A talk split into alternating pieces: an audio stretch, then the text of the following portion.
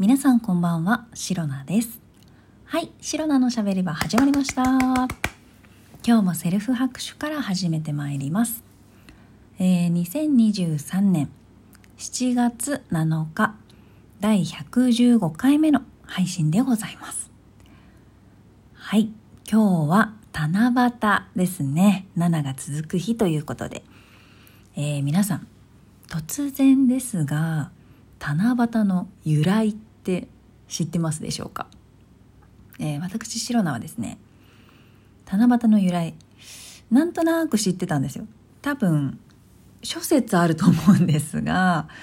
なんかあの織姫とね彦星が、えー年に1回だけ会える日それが七夕っていうのがね、まあ、ざっくりと有名なお話かと思うんですけれども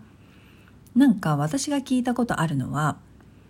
えー、と確かね彦星と織姫がその最初はあのー何ですか真面目にね仕事をするお二人だったんですよ。確か織姫が旗織りがすごい上手い、えー女性だったらしくてで彦星は牛使いだったかななんかあの牛を飼ってる人 どういう職業かちょっとよくわからないんですけど 牛使いみたいな。そういう仕事をね彦星はしていて。で2人とも真面目にね、えーその仕事をね全うしてとてもいい子だったんですよ。で織姫のお父さんがこれ名前忘れちゃったんですけど織姫のお父さんがなんかねそう。で2人がなんかすごい真面目でいい子だから2人が夫婦になったらいいんじゃないかっていうことで結婚したんだけどそしたらなんかそのねイチャイチャし始めて すごいざっくりですけど。で仕事をおろそかにしてしまったんですよね2人とも。いやなんか分かりやすいなって。なんか彦星も織姫も王子様とかお姫様とかね言われてるけどなんか一般人みたいですよね。なんかあのー結婚して奥さんできて旦那さんできてなんかラブラブイチャイチャしちゃってなんかお仕事ねおろそかにしちゃったみたいなサボっちゃったみたいな 仕事しなくなっちゃったみたいなそんな感じになっちゃったらしいんですよ。でそれでえー、と確か怒った織姫のお父さんかな？その織姫のお父さんがどれぐらいなんかすごい多分ねなんかすごい神なのよ。多分ね。が怒ってなんかもうそんな仕事をちゃんとしないなんていけないみたいな感じで、えー、と天の川ですよね。天の川で2人は離れ離れにさせちゃったっていうのがまあまあまあまあお話で。ただその そのさお父さんもさなかなか厳しいのか甘いのかよくわかんないんですけどその天の川で、えー、と2人を離れ離れにさせたくせにさせたくせによ。させたくせになんかその2人がこう会えない会えなくてとても悲しんでいるっていうので、まあ、娘に甘いんだかなんだか知りませんけどかわいそうだから 年に1回だけ会える日を作ろうっていうことで。ななんなの？何なの？離れ離れにさせたのあなたじゃないのっていう話なんですけど。でそれがまあ七夕の日になったっていう七夕の日に、えー、と彦星と織姫は、えー年に1回だけ、えー会うことができるっていうねそういうお話があったかとある、まあ、それが多分なん一番有名というかよくありよく聞く七夕のね、えー織姫彦星の話かなと思うんですがまあまあまあまあ七夕ってまあいろんなね話の、まあ、いろんな諸説あったりとか七夕の由来まあえっ、と七夕のなんだろう話？七夕に由来する話みたいなそういうのいっぱいあると思うんですけどでねそのなんで七夕っていうのか？なんか普通にまああの漢字で書くとさ漢数字の7に夕方の夕で、まあ、七夕って読むことがねほとんどだと思うんですけれども今日はねたまたまねあの知った情報でもうこれも多分ね正しいこれが一番正しいとかそういう情報かわからないんですけど言っておくと七夕っていうのはえっ、となんか神様とかにお供えする時になんかその何ですか？例えば昔は年貢を納めてたと思うんですけどその年貢の納めるのに、えー、と旗で折った布とか服っていうのかなそういうものを年貢としてね、えー、偉い人に納めていたんですよね。でそれと同じ感じで神様の、えー、神棚っ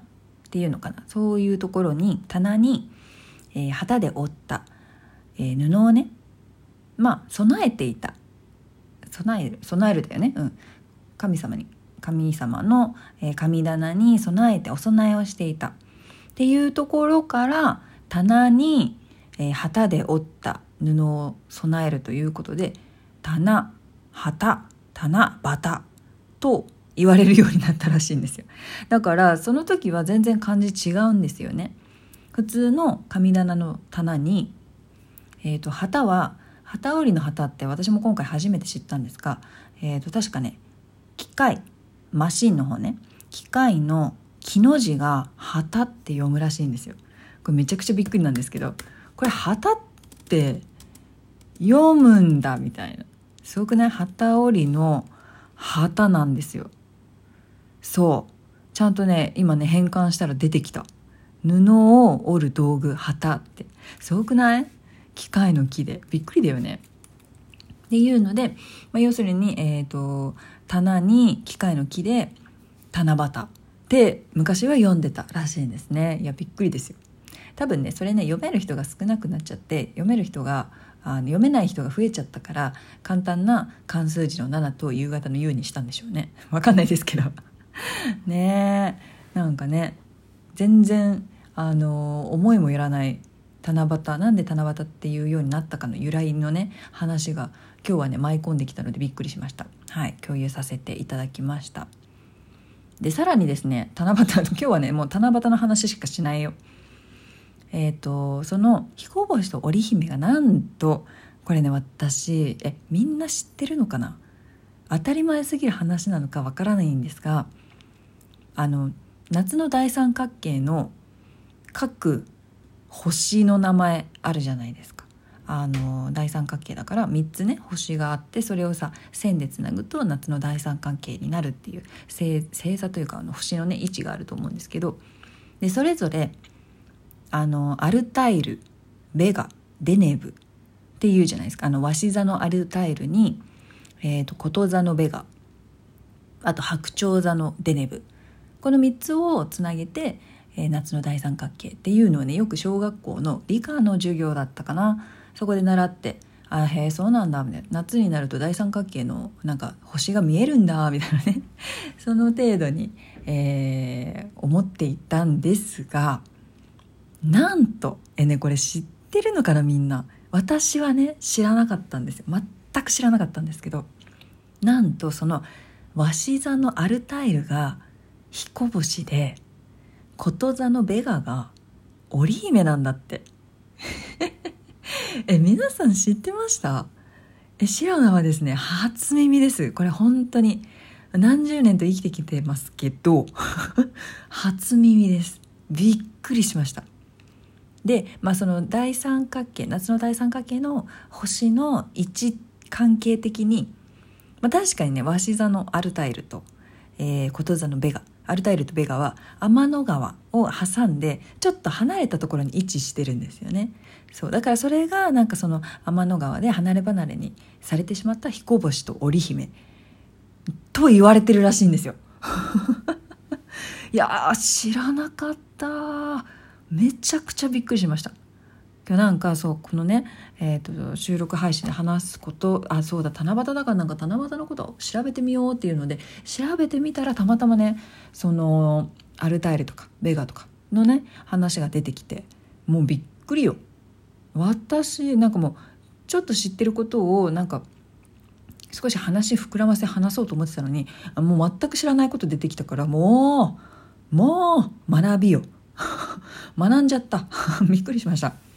や本当ねこういうことがあるからなんかねあの誰かに何かを話そうと思ってこう事前に調べるっていうね情報収集をするっていうことねそういうね、えー、行動はねすごく大事だなってなんか全然違うところからあの改めてそういう行動を起こす、まあ、情報収集をするっていう行動の大切さをね、えー、改めて身をもって知りました。これ何の話？えっとねあ七夕の話ですね。はい。でおまけのね七夕の話をもう一個させていただくと七夕の日に食べるもの、まあ、伝統食っていわゆる言うんですかね。それはなんと、まあ、多分ねその7月っていう夏にちなんだと思うんですけどそうめんなんですって。七夕の日は、まあ、だからあのそうめんをね食べるっていうのが昔からのなんか習わしっていうのかな。らしいんですよ。これも知らなかった。びっくりじゃないですか、まあ、確かに夏はねあのそうめんみたいにねチュルチュルっと食べれるものがね美味しいと思うんですけれどもまさか七夕の伝統食がそうめんとは知らなんだっていうことで、えー、今回七夕にちなんだ七夕の由来だったり七夕にちなんだお話をねいくつかご紹介させていただきました。はい。皆さん七夕あのあれですね願い事が叶う叶う？短冊に書くとか叶う日みたいなそんなこともありますけど。まあねえー、うちには笹の葉っぱも、えー、短冊もありませんがなんか誰かのね、えー、誰かいい人のいい人優しい人心優しい人の願いがね叶うことを、えー、シロナは祈っております。はい、えー、この配信をラジオトークアプリでお聞きの方はハートニコちゃんネギなどリアクションしていただけるとシロナが大変喜びますのでぜひぜひよろしくお願いいたします。